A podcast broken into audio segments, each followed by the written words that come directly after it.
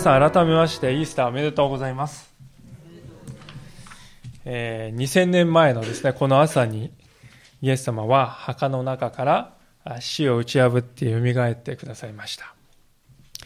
まあ、そのことを記念しまして、私たちのこのキリスト教会では、礼拝を日曜日に行っております。キリスト教以前のユダヤ教のではですね、礼拝は土曜日ですけれども、私たちのこのキリスト教会では、イエス様がこの日によみがえられたということをですね、記念して日曜日の朝に礼拝を持つようになりました。ですからまあ私たちは日曜日ごとに集まるたびに復活のイエス様をね、記念している、喜んでいるっていうわけなんです。まあそういうわけでイエス様の復活というのは、それほどに途方もない出来事でありまして、歴史を変える出来事だったということなんです。しかしこういう言い方をしますと、その一方でこの復活というものは何かこう、非常にこう大きい、自分を離れたことで、自分とこう縁遠いものに感じる方もいるかもしれません。で実際クリスチャンであっても復活ということをですね、あまりこう深く考えたことがない。あまりそれがこう自分にどういう意味を持っているか、真剣にこう、なんていうか、黙想したことがないという方は、実は多いんではないかなと思うんです。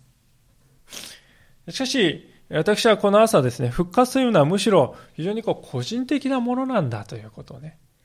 申し上げたいと思います。復活というのは、あの人、この人、あるいはこの世界に関係がある。まあ、もちろんそうなんですけれども、しかしそれ以上に、あなたに関係があることです。なぜ関係があるかと言いますと、言うまでもないことですけれども、それは私たちすべてが死というものを味わうからですよね。もう一度今日の聖書の箇所の詩篇の16編のですね、10節のところを見てみたいと思いますけれども、え、どうぞご覧ください。詩篇の10編あ16編の10節でこう書いてあります。誠にあなたは私の魂を読みに捨ておかず、あなたの生徒に墓の穴をお見せにはなりません。墓の穴というですね、単語がここで出てきますが、墓の穴っていうと皆さんね、イメージする、イメージはもう死ですよね。もっぱら。私があの、初めて人の死というものに触れたのは、いつかと言いますと、修学6年生の時でありました。おじいちゃんが亡くなったんであります。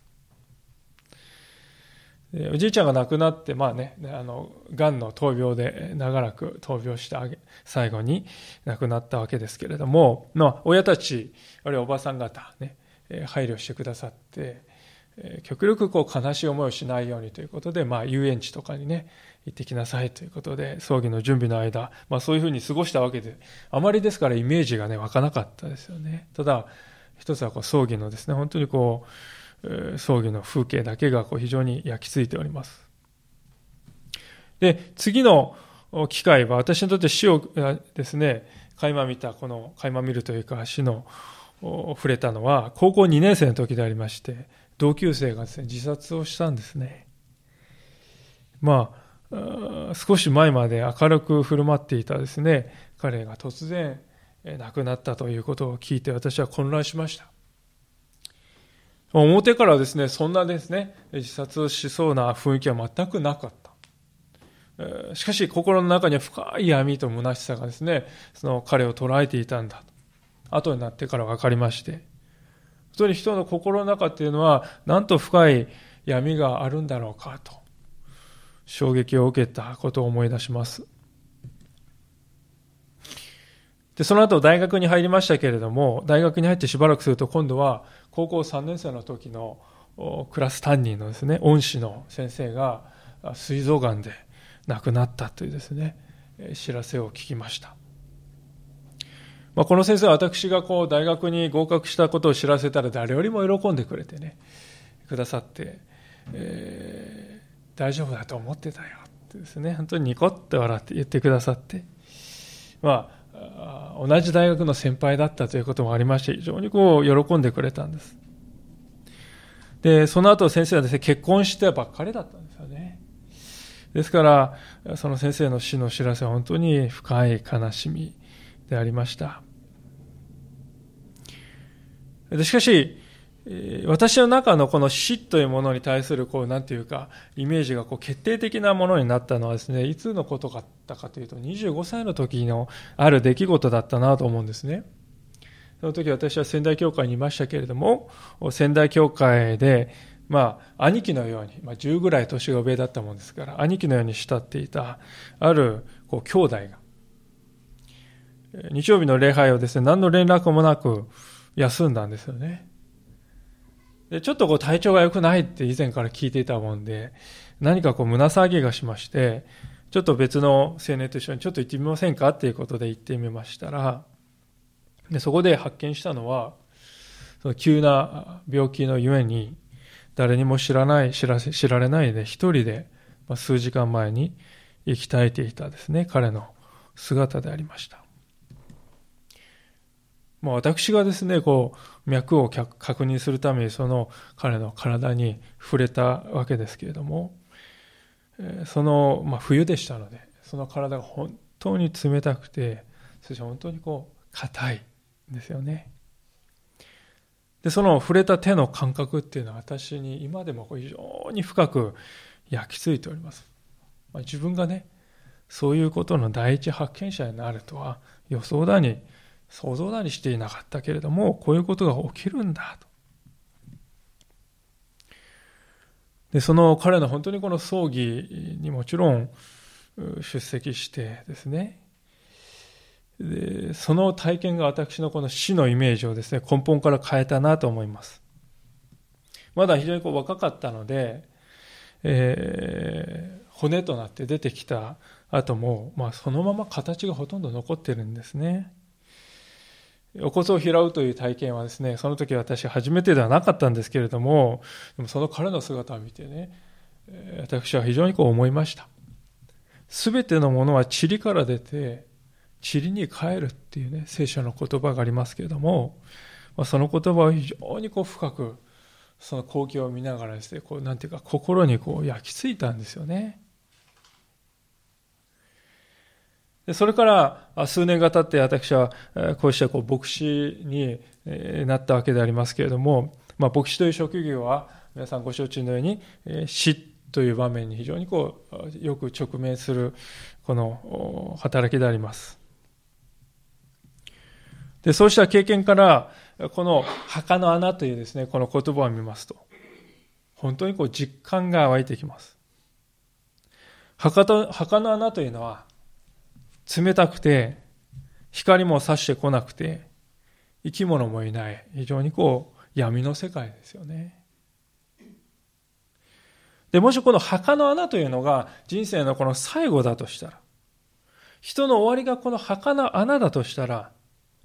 人生って一体何だろうか？私たちはこう世の中でいろいろ苦労を味わっていますけれども、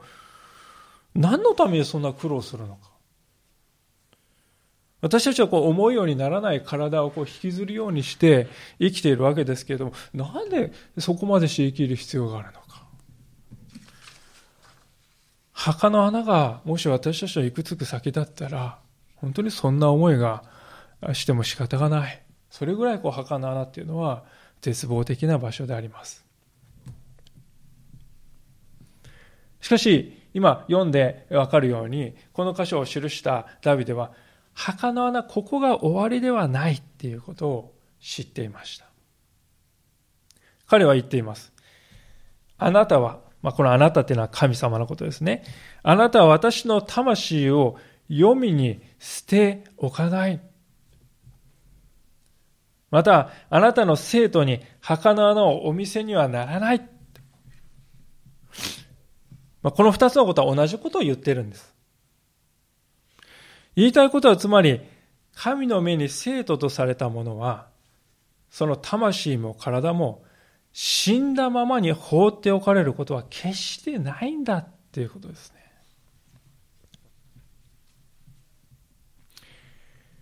ダビデという人がこの詩を書いたんですけれども、このダビデから約1000年ですね、時が経ちまして、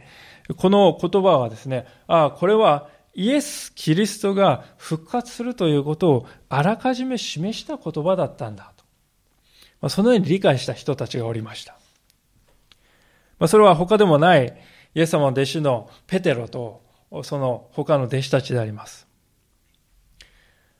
ペテロはあのペンテコステの日にエルサレムで人々がこう集まった時にこの詩篇16編のこの歌詞を引用しながら次のようなメッセージを人々に向けて語っております。ちょっと開けてみたいと思うんですけども、えー、使徒の働きの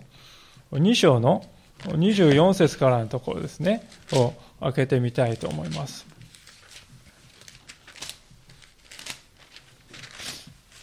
使徒の働きの2章の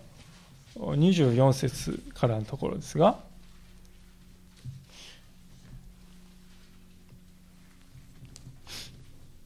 えー、第3版の聖書は230ページです。第2版では210ページか211ページになります。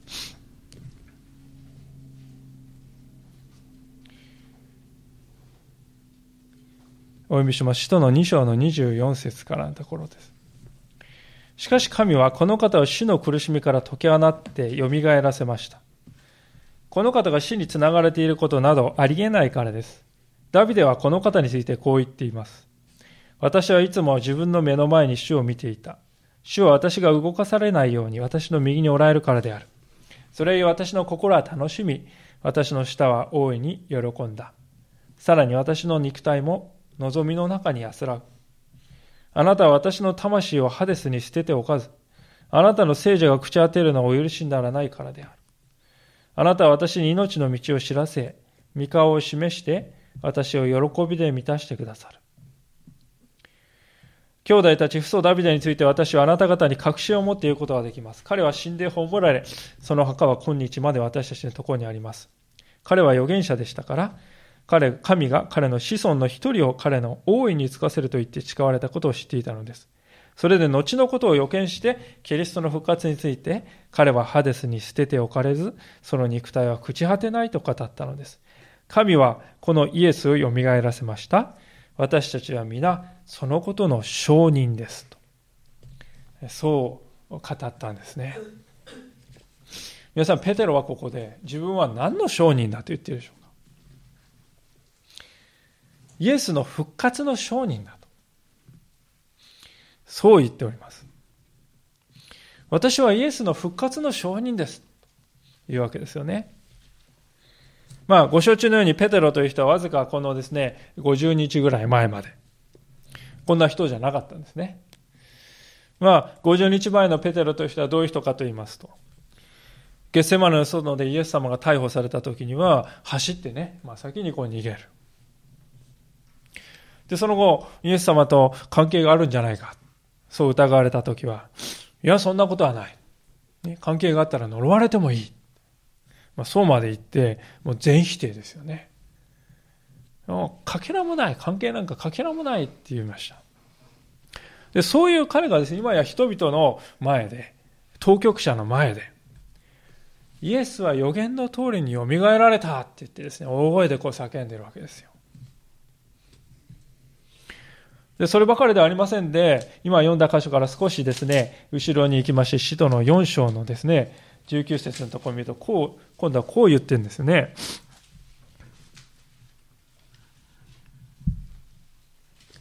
4章の19節です。えー、ペテロとヨハネは彼らに答えていった。神に聞き従うより、あなた方に聞き従う方が神の前に正しいかどうか判断してください。私たちは自分の見たこと、また聞いたことを話さないわけにはいきませんって言うんですよね。私たちは自分の見聞きしたことを話さないわけにはいきません。まあ皆さん驚くべき変化じゃないでしょうか。以前はですね、聞かれても話しません、関係ありませんって言ってたの。今はですね、話したらただじゃ置かないぞって言われてるのに、脅されてるのに、話さないわけにはいきませんってですね、言うんですね。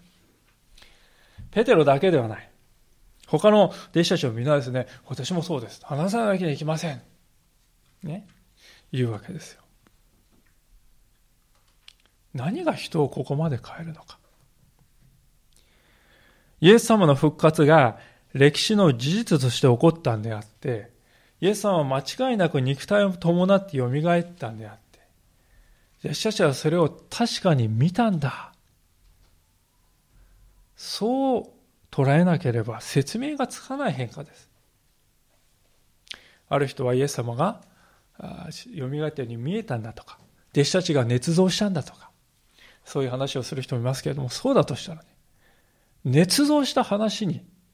ていうのはですね、ただじゃ置かないぞ、話したらただじゃ置かないぞってあ、わかりました、すいませんってね、普通言いますよ。捏造って分かってんですか？しかし、捏造したって分かってるのに、話さないわけにはいきませんって命の危険も顧みずに言うってことはありえないですね。本当に私は蘇ってイエスを見たんです。これを話さないわけにいきませんという強い確信、強いですね、体験。それがあるからこそ、弟子たちはこのように変えられたわけであります。実はイエス様が蘇られたということは、イエス様の奇跡の中でも一番簡単に証明できることと言われています。まあ、なぜかっていうと、目撃者がたくさんいるんですよね。墓が空っぽになっていた。まあ、これもね、弟子たちが盗んでいったんだってね。盗んで墓が空になって蘇ったって言い張ったんだって言いますけど、嘘の話にね、命がけで嘘をつく人っていないですよ。そんなことをする理由がない。死んでいたら。あれまた大勢の人々に500人以上の人々が、えー、イエス様の蘇った姿を見たとも書いてあります。で、この聖書は、そういった人たちがまだ生きているうちに書かれたということが証拠として残っています。そればかりでなく、このペテロをはじめとする弟子たちはですね、後に命も顧みないで、イエス様の復活の証人として、いろいろなところを旅して回りました。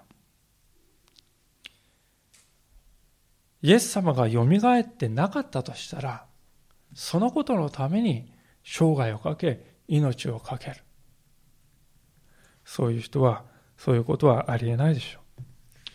あらゆるですから証拠を見るとき、イエス・キリストは確かに復活されたんだということが高らかに聖書は宣言しております。今日、先ほど言いましたように、あなたの生徒に墓の穴をお見せにならない。ダビデが千年も前に予言していたことは、本当にキリストにおいて成就したんだということですよね。さあ、では、このイエス様が蘇ったということは、今私、ここにいる私たちにとってね、私たちにとってどういう意味があるんでしょうか。三つのことを、心に留めたいと思います。まず第一のことは、イエス・キリストが肉体において復活したということはね、私たち自身も肉体において復活するんだということ皆さん、イエス様が復活された時、どういう体に復活したんでしょうか？まあ、実体のないボワーって言ってね、え、浮いている霊のようにして復活したんでしょうか？そうではないですよね。聖書に書いてあることをですね、丹念に見るならば、イエス様は弟子たちの前でですね、パンを取って、パンを裂いて、ね、弟子たちに、二人の弟子にあげたって書いてあるいはガリラヤ湖の湖畔で魚を焼いてですね、焼いた魚をむしゃむしゃとですね、食べたっても書いてあります。あるいは弟子のトマスという人は、イエス様がこう十字架のね、この手の跡に触った。その傷跡に触ったって書いてありますよね。で、こういったことを見るときにイエス様が蘇ったその体っていうのは私たちと明らかに同じ肉体じゃないですか。霊だったらこう触れないです。私たち同じ肉体だからこそ飲んで食べてそして触れることができる。しかし、その一方で、イエス様は、まあ、あの、エマオのね、パンを裂いた後に、パッと消えて見えなくなったって書いてありますよね。あるいはまた、弟子たちがね、えー自分たちも捕らえられて殺されるんじゃないかって言って隠れて鍵を厳重にかけて隠れておろおろしていた時も鍵のかかった部屋にイエス・キリスト入ってきて平安があるようにって言ってくださったって書いてますあるいはイエス様は弟子たちが見ている前で天に登っていかれたとも書いてあります。こんなことができる人はね、世の中で誰もいないと思います。私たちはとてもそんなことはできない。ですから、聖書が書いている復活のイエス・キリストの姿を見るときに、私たちの体と同じ面があります。それと同時に、私たちをはるかに超えた面もあります。でこの両方が備わっているということですね。言うなれば、イエス・キリストは完全な人って、完璧な意味でのこの人って、そういう姿を示されたと言っても良いんじゃないかと思います。まあ、私たちがこうテレビとかね、見てつけます。時々こう、なんか人体脅威の小宇宙とかってね、NHK とかでこう、やってますね。それを見ると人間の体ってどんなに素晴らしいかって特集が組まれます。でも、驚異的なメカニズムで人はね、生きてるんですよ。ってナレーターの人が言いまして、ね、はあとか言ってね、えー、言うわけですけれども、それぐらい驚異的な体なんですけれども、私たちはその体がもたらすいろいろな問題に心を動かされているんじゃないでしょうか。疲れている。あそこが痛い。憂鬱な気分がする。血が出ている。耳鳴りがする。筋肉が弱ってきた。そしてついには終わりの時が来る。こういったことを見るとき明らかに私たちの体はですね、完全じゃないですよね。不完全であります。新しくされたい。本当に私たちは心から願ってんじゃないでしょうか。いや、むしろ私たち自分の体は不完全だ。本当に賭けが多い。あそこがああであればよかったのに。そういうことを味わっていれば味わうほど、この不完全な中から救われたいって思うんじゃないでしょうかね。ですから、私たちがこの体の中でいろいろな痛みを経験しますけれども、それは何のためにあるかというと、まだ見ない、まだ得てないけれども、新しいその体を私は待ち望んでいるんだっていうことをね、こうそういう期待を抱かせるためにあえて神様は私たちの体のね足りない部分、えー、賭けの多い部分不完全な部分を私たちに味わわせてくださってんじゃないかと思います。でイエス・キリストの復活というのはまさにその新しい体はこうなんだということを私たちの前に示してくださったんではないかと思いますねまあしかしある方はですねこういう話をしますいやちょっとそれはとってもちょっと信じがたい話ですね。って言うかもしれません。しかし、どうでしょうか？そういう信じがたいですね。こういうね、復活のイエス様はこの姿っていうね、えー、そういう姿ちょっと信じがたいって言うかもしれませんけども、で、そういう方にですね、わかりましたって。じゃあ、あなたは人は死んだ後にどこに行くっていうお考えですかって、そう聞いてみると、いや、天国でしょ？って言うんですよね。天国ですよ。天国に行くということは、死んだ後も命があるって信じてるってことじゃないでしょうか。まあ、世界の中にいろいろな宗教がありますけれども、古今東西ですね、どんな国に行ってもですね、霊魂というものは死なない、ね、残る。そういうふうに信じているんじゃないでしょうか。古代ギリシャの時代から人はですね、霊魂というものは死なないで残り続ける死後の世界がある。死後の命というものがあるということをね、信じて生きてきたんじゃないでしょうか。日本人でもほとんどの人がそういう人をそう信じていると思うんです。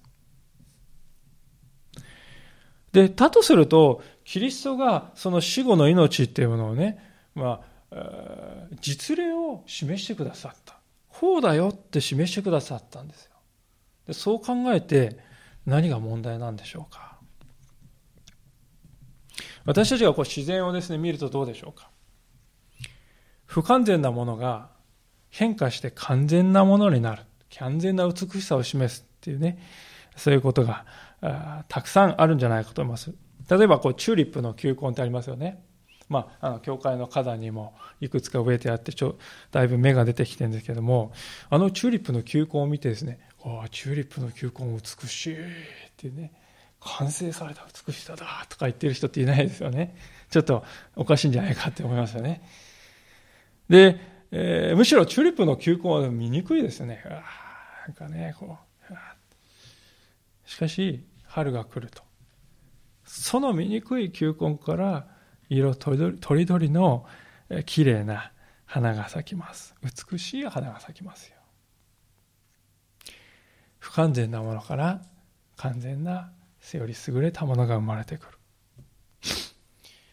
まあ、毛虫もね、そうじゃないでしょうかね。私、毛虫がですね、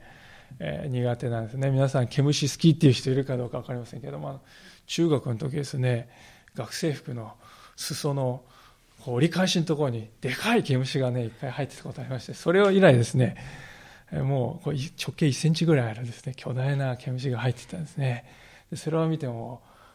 私それ以来毛虫がちょっとトラウマになってしまいましたけれども、で、その毛虫がね、皆さん、芋虫に変わるんですよ。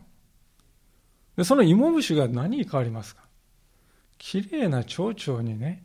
脱皮して変わるんですよ。で、大空を羽ばたいてね、ああ、綺麗な蝶々だなって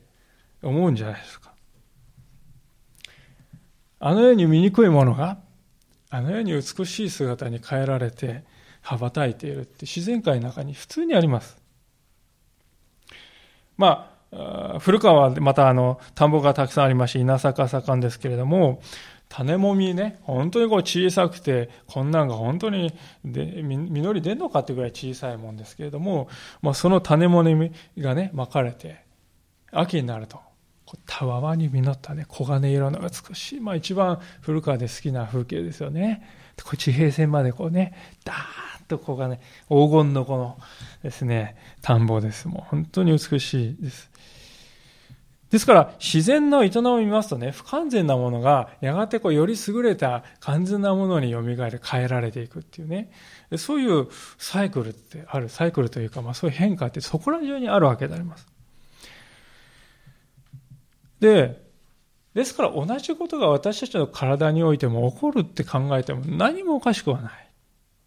それはむしろ自然な発想だと思いますね。で、聖書を見ますと、イエス・キリストの蘇りというのはまさにそういうものだったんだということであります。えコリント人へ手紙の第一の15章のところを見ますと、えこう書いてあります。第一コリントの15章の20節のところですけれども、第3本を使いながら341ページ、第2版の方は、311ページです。第一コリントの15章の20節からのところを読ませていただきます。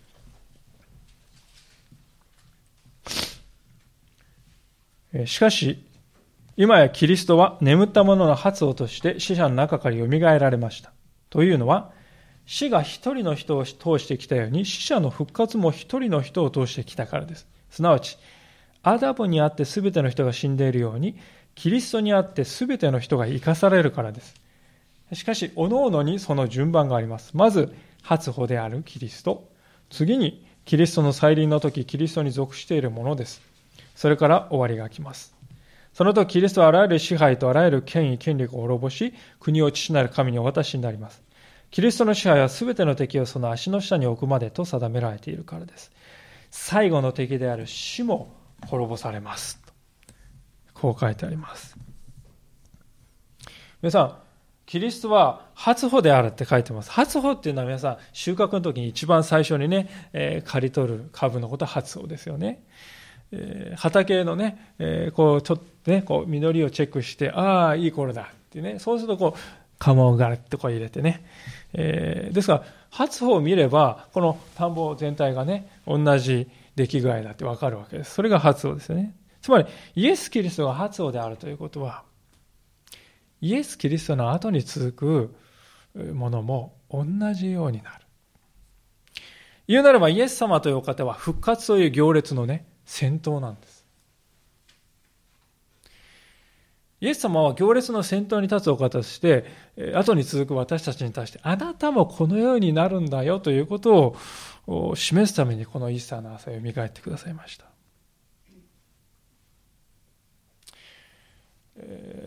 もちろんこれはですね、弟子たちが後から理由をつけて無理やり考え出した話ではありませんで、イエス様ご自身がですね、はっきりと次のように語っている箇所がありますね。ヨハネの福音書の5章というところに、このように書かれております。まあ、あちこち開けて恐縮ですが、ヨハネの福音書の5章の28節のところですが、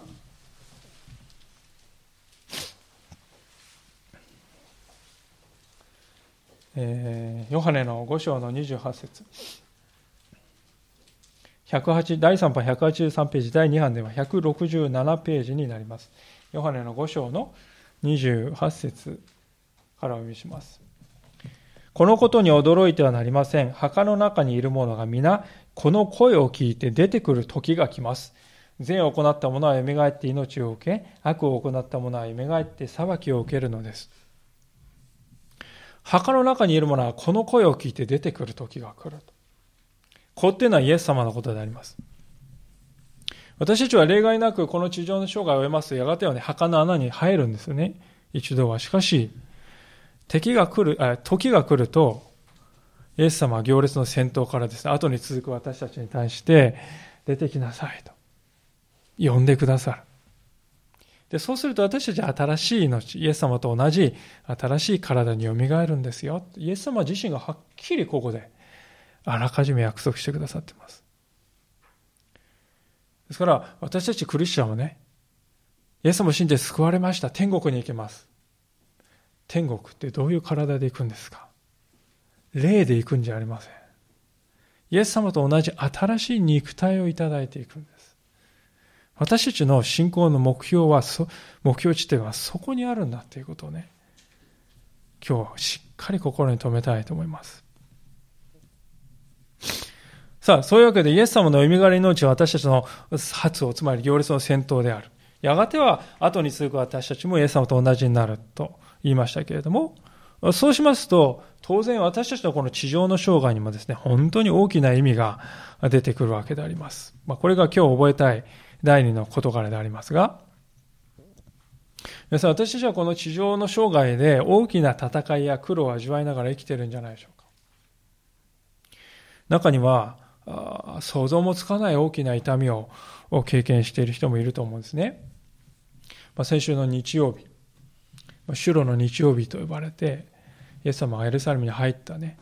その日曜日でしましたけれども、エジプトのですね、コプト教会に集っていた人たちが、イスラム国のテロリストによって自爆テロを受けて、何十人もの人がね、犠牲になったという痛ましい出来事がありました。まあ、インターネット上のあるこのサイトに現場の写真とか動画が載っておりましたけども、生死に絶えない姿であります。子供も含め。本当にこう、えー、見るに、えー、忍びない姿でした。神様どうしてこういうことが起こるんですか？そう叫びたくなる光景であります。もしこれがこの人たちの人生の終わりだったらあまりにもむごいんじゃないですか？あまりにも報われないんじゃないですか？そう思わずにはいられない風景でありました。しかし、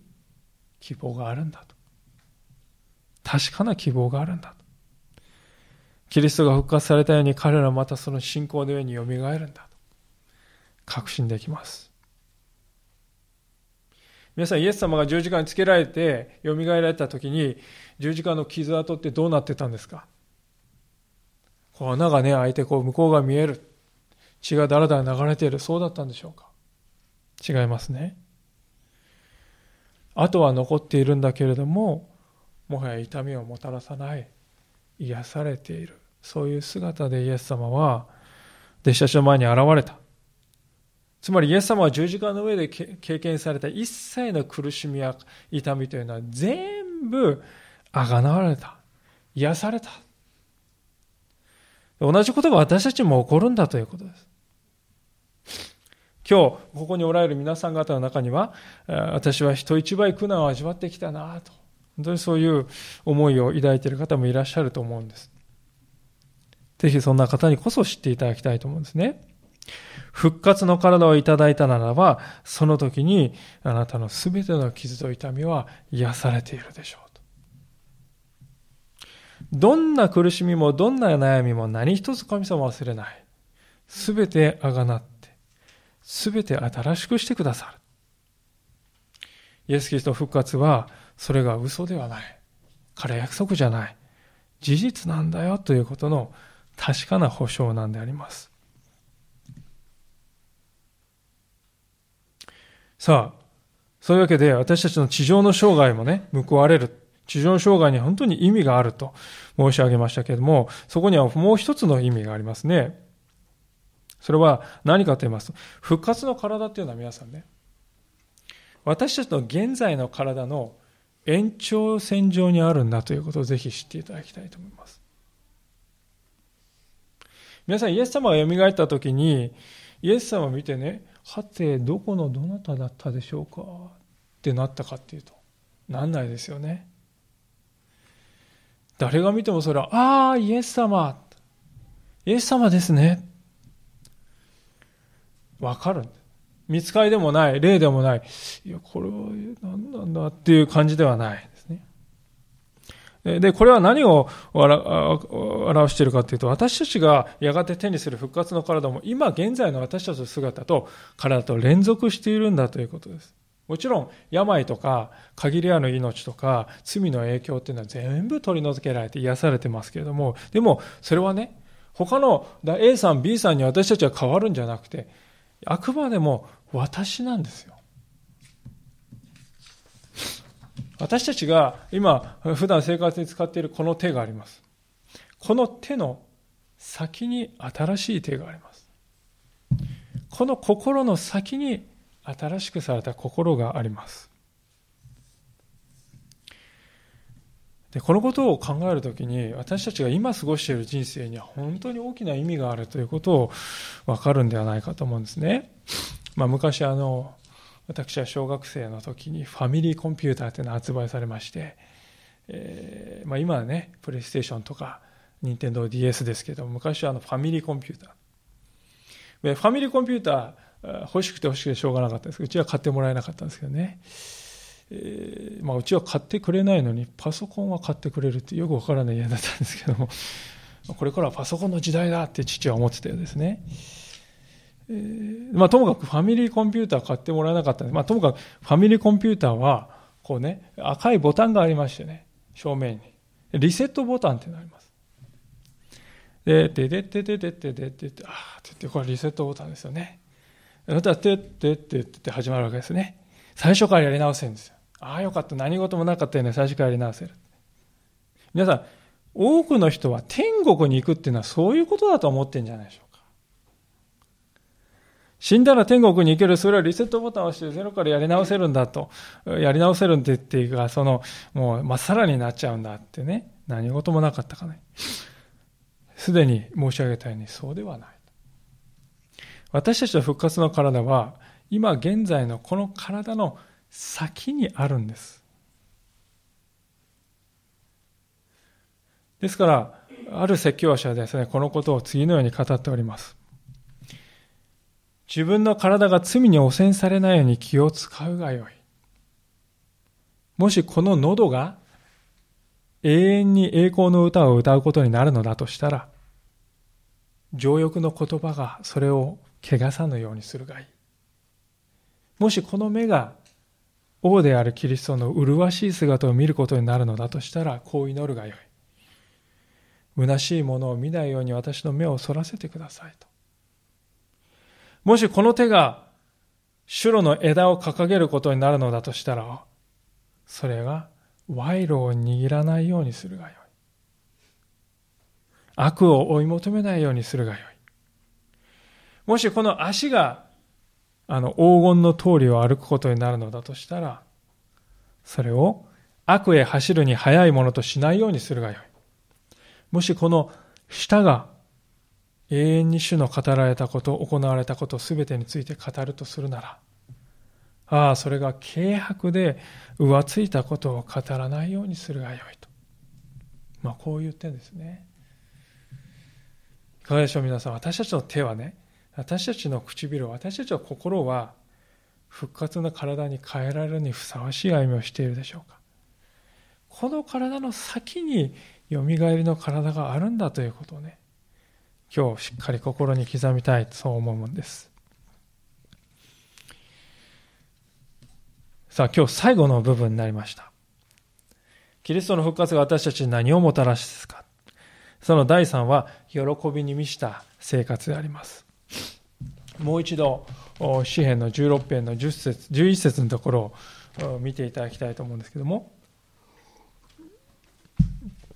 こう書かれております。詩篇16編11節にこう書かれています。あなたは私に命の道を知らせてくださいます。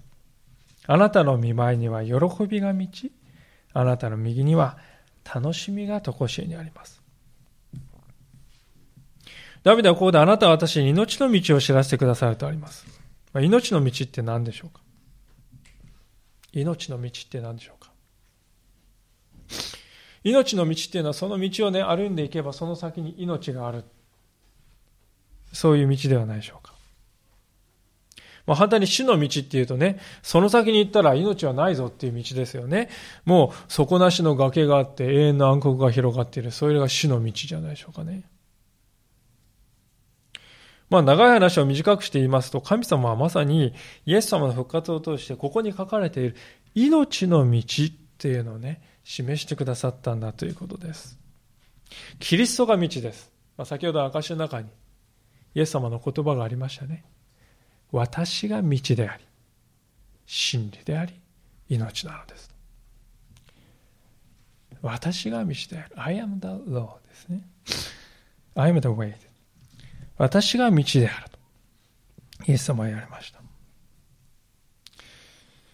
イエス様が十字架を通られた後に3日目によみがえられました。それと同じように私たちもこの地上での生涯を終える時は確かに来るんですけれども、その先には命の道が続いている。もはや何も悩む必要はない。私たちの行く末は決まってるんですよ、もう。キリストの復活を見るなら、ああ、こうなるんだと一目瞭然にわかる。ですから、初代教会、今から2000年前の最初の時代のクリスチャンたちはこの希望に心を燃やして、心燃えていたわけであります。使徒の働きの4章というところに、このように書かれておりますね。その彼らの姿が。えー、まあ、これ今日の開ける最後のところになりますけれども、使徒の働きの4章の33節に、こう書いてあります。第3版で235ページ、第2版では215ページです。使徒の働きの4章の33節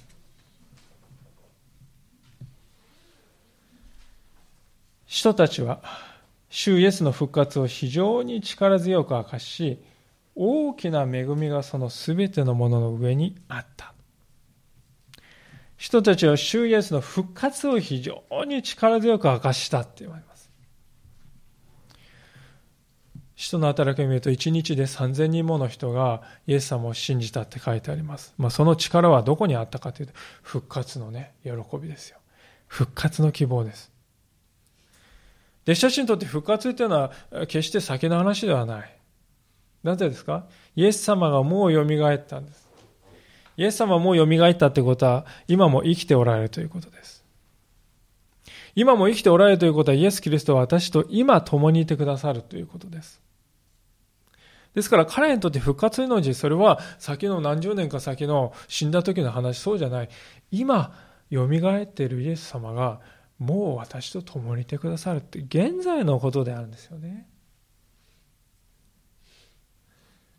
先に振り返りました詩篇16編の11節の後半にも、何て書いてあるか。それは、あなたの見舞いには喜びが満ち、あなたの右には楽しみが常しえにありますあります。イエス・キリストという命の道は神様の見舞いに続いていく道であります。その神様の見舞いには喜びが溢れています。さらに、とこしえの楽しみがある。永遠の楽しみがある。永遠の楽しさがある。私たちがこの地上のものってね、一時は楽しいんだけれども、しばらくすると薄れていく楽しさですけれども、イエス様、神様の前には、神様の前には永遠の楽しさがあるって聖書は言いますね。